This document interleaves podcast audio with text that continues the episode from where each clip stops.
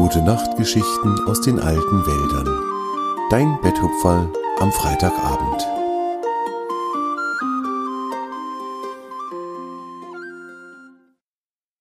Die Strahlen der Sonne.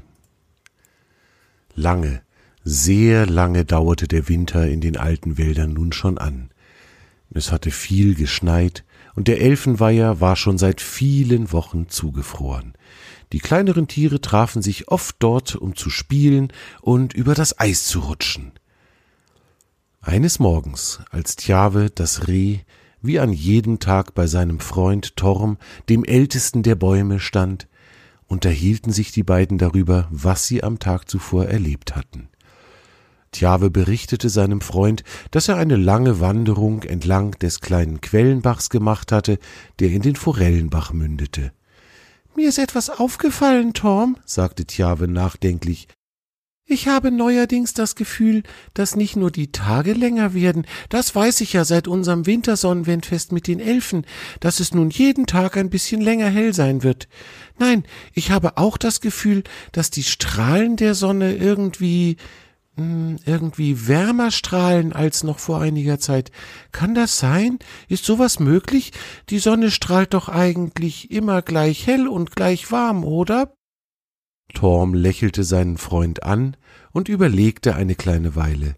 Na ja, Tjave, sagte er dann langsam und bedächtig, es gibt schon einen Unterschied zwischen Sommer und Winter, den kennst du ja auch. Im Sommer steigt die Sonne viel höher an den Himmel und schickt ihre Strahlen ganz gerade zu uns herunter. Und dabei kommen sie viel wärmer bei uns an als im Winter, wenn die Sonne nur in einem ganz flachen Bogen über den Himmel wandert. Wenn die Sonnenstrahlen ganz flach auf die Erde treffen, weil die Sonne nicht so hoch steigt, dann haben sie schon einiges an Kraft und Wärme an die Luft abgegeben, bevor sie auf der Erde ankommen.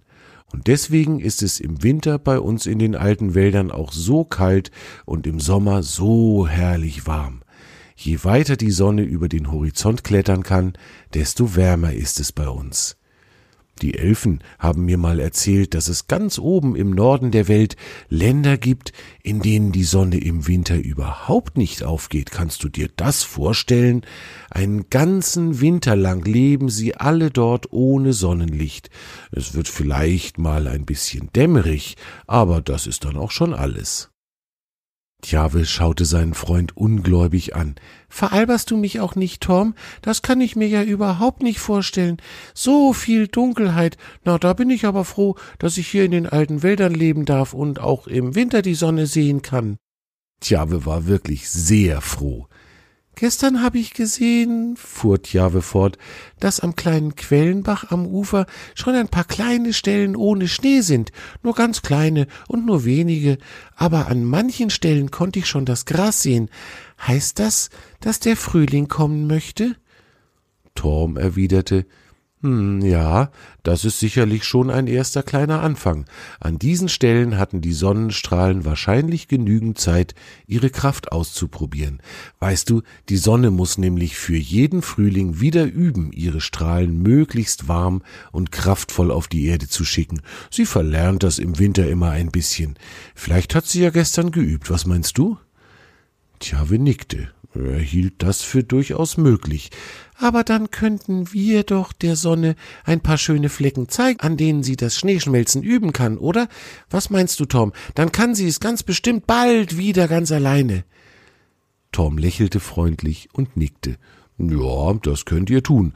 Svente und Grina helfen dir bestimmt gerne bei dieser Arbeit, und ihr drei habt gleichzeitig noch ein schönes Spiel. Das gefiel Tjave sehr. Er hüpfte aufgeregt mit allen Vieren in die Luft und jubelte Wir spielen Schneeschmelzen, wir spielen Schneeschmelzen.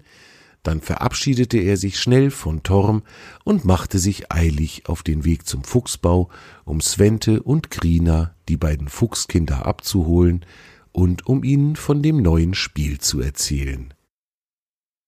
Die jungen Füchse waren bereits aus dem Bau geklettert und bewarfen sich vor dem Eingang gegenseitig mit Schneebällen. Als Tjave auf sie zulief, wurde er von Grina und Svente als das neue Ziel ausgewählt und sofort bekam er zwei Schneebälle an den Kopf geworfen. Im Nu war eine herrliche Dreier-Schneeballschlacht im Gange, doch irgendwann hielt Tjave inne und bat die Füchse, ebenfalls eine Pause zu machen.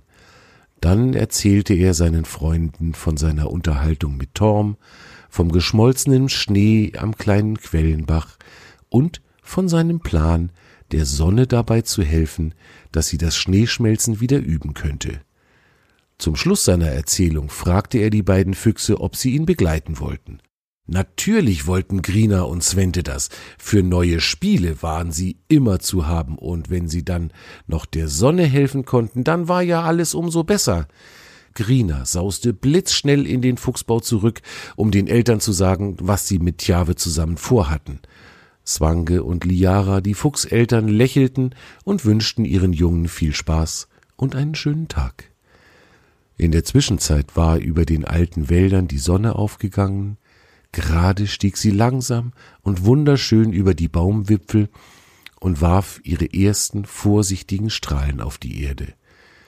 Grina rief übermütig Guten Morgen, Sonne. Wir wollen dir heute dabei helfen, das Schneeschmelzen zu üben. Was sagst du dazu? Ist doch eine gute Idee, oder? Svente, der seine Schwester ein wenig spöttisch angeschaut hatte, sagte Ach, Grina, die Sonne kann uns doch nicht hören, die ist doch viel zu weit weg. Grina aber schaute ihren Bruder nur an und zeigte mit der Schnauzenspitze in Richtung Sonne. Svente folgte ihrem Blick, und sah gerade noch aus dem Augenwinkel, dass die Sonne dreimal hintereinander dunkel und wieder heller wurde. Ich glaube ganz sicher, dass die Sonne uns hören kann, sagte Grina mit tiefer Überzeugung, und wenn sie dunkel und wieder hell wird, dann ist das ihre Art, uns zu antworten. Ich glaube, sie freut sich drüber, dass wir ihr helfen wollen.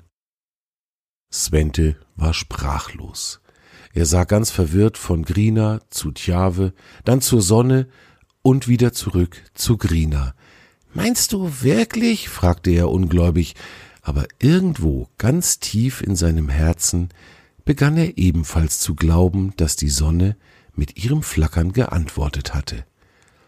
Svente wurde sehr fröhlich, als ihm immer klarer wurde, dass er mit der Sonne sprechen konnte und die Sonne mit ihm. Nun liefen Tjave, Grina und Svente los, um der Sonne beim Üben zu helfen. Sie suchten sich Lichtungen und Wiesen, auf die die Sonnenstrahlen scheinen konnten, ohne dass sie von Bäumen behindert wurden. Auf der großen Bienenlichtung, die Tjave so sehr liebte, fingen sie an. Sie hopsten auf der Lichtung herum und riefen Liebe Sonne, schick uns deine warmen Strahlen und Liebe Sonne, lass den Schnee schmelzen und die Blumen blühen.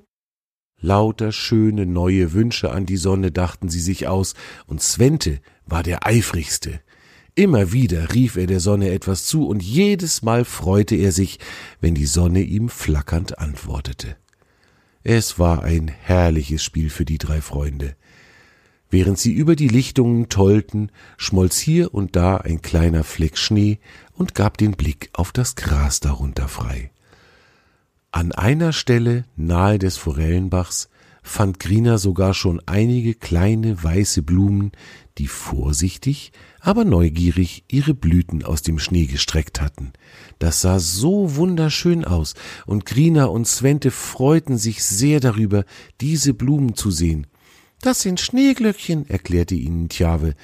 Die sind in jedem Jahr die ersten Blumen, die blühen. Die tun das eigentlich immer, während noch Schnee liegt. Aber die Schneeglöckchen sind ein sicheres Zeichen dafür, dass der Frühling nun nicht mehr weit ist. An diesem Abend kamen Tjave, Svente und Grina sehr erschöpft, aber glücklich auf die Lichtung zurück, auf der Torm, der älteste der Bäume, stand. Svente begann sofort aufgeregt zu erzählen, dass er mit der Sonne gesprochen hatte. Und die hat sogar geantwortet, Tom. Wusstest du schon, dass die das kann? fragte er atemlos. Tom lächelte den kleinen Fuchs liebevoll an und erwiderte Ja, weißt du, Svente, wenn jemand schon so lange in den alten Wäldern lebt wie ich, dann hat er schon vieles erlebt. Für Grina und für dich ist alles noch neu und nun werdet ihr bald euren ersten Frühling erleben. So viele aufregende Dinge werdet ihr noch erleben, da bin ich mir sicher. Und dass du mit der Sonne sprechen konntest, das freut mich sehr für dich. Allzu gesprächig ist sie nämlich in der Regel nicht. Heute war es wohl ein guter Tag, denke ich. Da nickten Svente und Grina, und auch Tjave stimmte dem ältesten der Bäume zu. Heute war wirklich ein guter Tag gewesen, und sie alle freuten sich, dass noch viele weitere gute Tage folgen würden, an denen sie neue, aufregende und lustige Abenteuer erleben könnten. Das war deine gute Nachtgeschichte aus den alten Wäldern für heute. Torm und seine Freunde wünschen dir eine gute Nacht. Schlaf gut und träum was Schönes.